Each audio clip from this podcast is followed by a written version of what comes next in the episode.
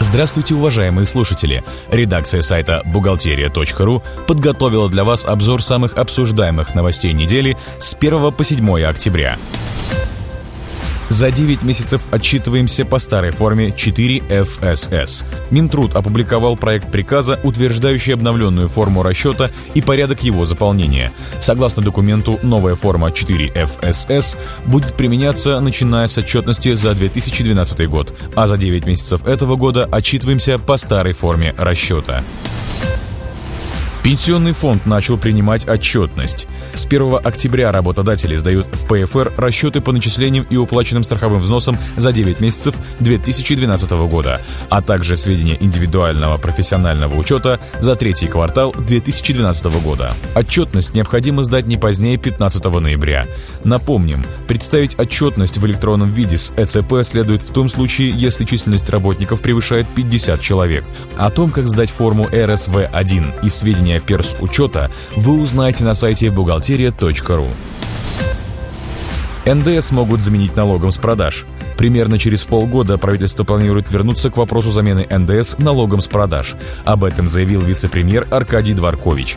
По его словам, если целесообразность такой замены будет очевидна и рисков будет немного, инициатива будет принята. С 1 октября изменился срок перехода на УСН. Организация или ИП, решившие со следующего года изменить объект налогообложения, обязаны уведомить об этом свою налоговую инспекцию до 20 декабря. Начиная с 1 октября этого года срок направления указанного уведомления продлевается до 31 декабря. Менять объект налогообложения в течение года по-прежнему нельзя. Лимит кассы нужно округлять до полных рублей.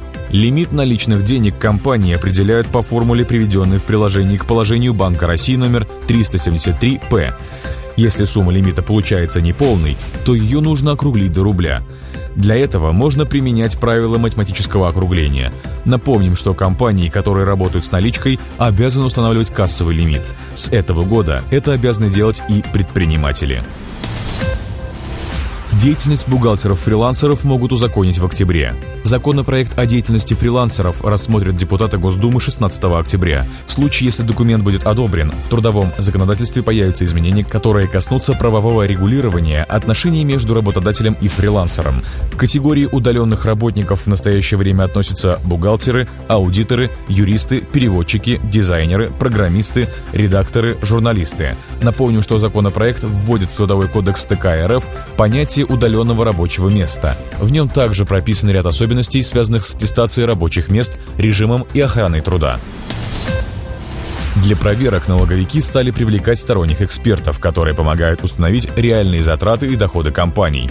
Эксперты требуются там, где отчетность зависит от специфики работы. Строительные специалисты помогают проверить реальную стоимость материалов.